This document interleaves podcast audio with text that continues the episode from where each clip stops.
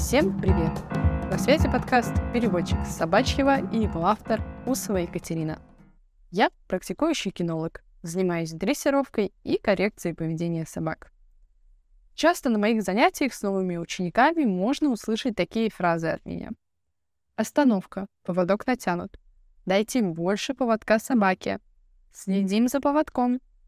Я говорю все это, чтобы человек учился ходить с собакой на правейшем поводке. Этому я уделяю много внимания на первых порах. Почему? Потому что на натяжение поводка часто не обращают внимания. Для кого-то это мелочи, но такая мелочь может привести к фатальным последствиям. Со стороны физического здоровья натяжение поводка провоцирует боли, проблемы с внутренними органами шеи, трахея, щитовидная железа, спиной мозг, проблемы с двигательным аппаратом, боли и болезни позвоночника. Последствий, конечно, больше. Я перечислила лишь некоторые из них. Со стороны ментального здоровья. Натяжение поводка приводит собаку к чрезмерным реакциям на окружающие раздражители. Усиливается реакция страха, агрессии. Собака охотнее начнет лаять на другую собаку или непонятный для нее объект. Сильнее будет хотеть съесть боляющийся хлеб у дома. Короче, буквально все реакции собаки усиливаются, потому что растет уровень возбуждения. А также потом собаку будет тяжелее тормозить.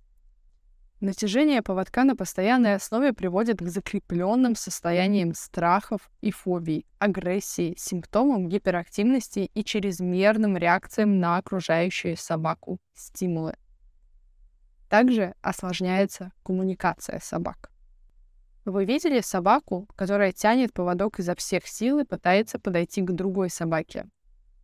Часто на такой подход встречающая собака может отреагировать от легкого напряжения до серьезной агрессии.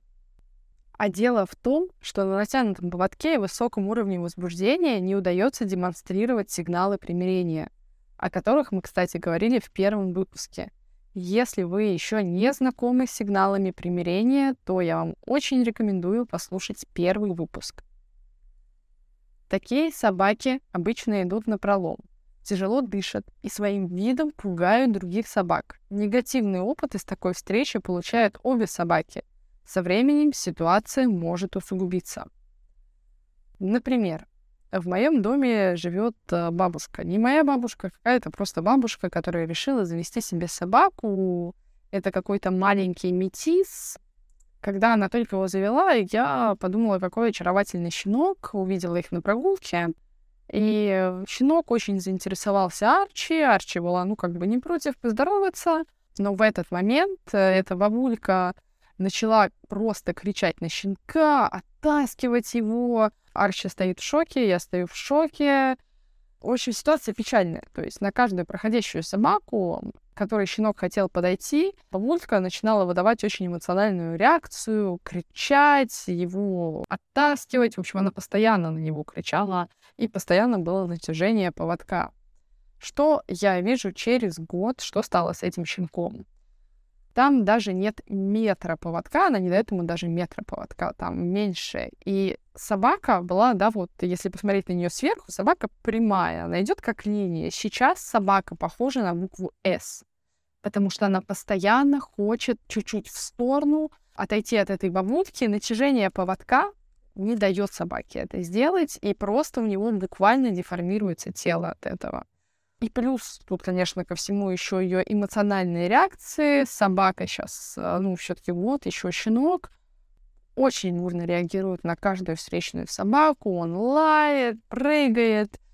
И всего бы этого не было, если бы не было натяжения поводка и, собственно, вот таких э, эмоционально искаженных реакций вот этой бабульки. Пример очень печальный, на самом деле. Мне иногда хочется эту собаку забрать, отнести домой, реабилитировать после этого, но у меня такой власти нет. Э, к сожалению, я не могу отнимать собаку плохих хозяев. Было бы неплохо. Вот, поэтому едем дальше. Как же избавиться от натяжения поводка? Для начала нужно понять причины. Первая, самая банальная причина — это то, что собаке не хватает пространства. Поводок у собаки должен быть от 3 до 5 метров. Если он меньше, то собака просто-напросто не может полноценно двигаться в том направлении, куда ей захочется, поэтому будет тянуть. Вторая причина. Собака не приучена к поводку. Это может быть щенок, который только начал гулять, или спасенная взрослая собака, с которой не гуляли или гуляли мало. Или же вариант, что ее никогда просто не учили правильной прогулки на поводке. Третья причина. Постоянно высокий уровень возбуждения приводит к перевозбуждению, которое также подкрепляется натянутым поводком. Из-за этого собаке тяжело тормозиться, и она постоянно тянет. Четвертая причина. Часто бывает, что человек сам подкрепляет натяжение и идет за собакой, когда она его тянет. Собака запоминает, если я начинаю тянуть, то хозяин начинает двигаться туда, куда я хочу. Пятое. Также ситуацию могут усугубить рывки. Перед тем, как человек совершает рывок, натяжение поводка ослабевает, а за ним следует боль рывка. Собака запоминает, что после того, как натяжение ушло, она получает боль и старается постоянно это натяжение поддерживать. Шестая причина — это рулетки. Когда собака двигается на рулеточном поводке, ей постоянно приходится поддерживать натяжение, так как ей нужно преодолеть сопротивление троса. В дальнейшем это может перенестись и на обычный поводок. Разобравшись с причинами, перейдем к коррекции этого поведения. Я предлагаю вам простой в применении и не приносящий боли собаке метод. Его я практиковала уже очень очень много раз. С маленькими, с большими собаками и со спокойными и с быстро возбудимыми. И он отлично работает. Метод построен на очень простом принципе. Если поведение не подкрепляется, поведение угасает. В воспитании собак это золотое правило. Разберем по действиям. Вы на прогулке, собака идет на провисшем поводке, Вдруг она что-то увидела, услышала, почуяла и потянула в эту сторону. Вы сразу останавливаетесь и не идете в сторону, куда тянет собака. Также при этом скажите маркер «нет» спокойным и ровным тоном. Только не говорите его угрожающим и отчитывающим тоном. Это может фрустрировать собаку. Она только больше возбудится и потянет. Также не стоит его повторять много раз. Обычно достаточно одного-двух раз. Лучше, конечно, одного.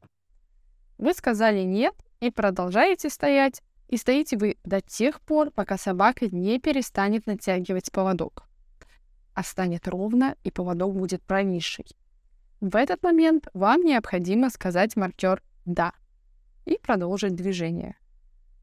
В качестве подкрепления тут возможность идти дальше — то есть мы объясняем собаке, ты никуда не пойдешь, пока будешь тянуть. В первые дни у вас может быть много остановок за одну прогулку. Но не поленитесь делать это каждый раз, потому что если пропускать этот момент, то поведение будет подкрепляться, а нам, наоборот, необходимо угасание. Также можно в эти моменты называть кличку питомца и звать его. «Шарик, иди сюда», выдавая кусочек корма или лакомства. По мере улучшения навыка ходьбы на провисшем поводке кусочков будет меньше, но голосовая похвала остается. И щенки, и взрослые собаки достаточно быстро понимают новые правила и начинают им следовать. Ничего сложного, верно? И такое простое упражнение убережет ваши нервы и здоровье вашей собаки. Надеюсь, что этот выпуск подкаста был для вас полезен. По скриптам отправляя его тому, чья собака тянет поводок. Свои вопросы вы можете задать в чате телеграм-канала. Ссылка в описании выпуска. Я буду очень благодарна вашей оценке и комментариям на той платформе, где вы меня слушаете. На связи был подкаст «Переводчик собачьего». Всем пока. До встречи в следующем выпуске.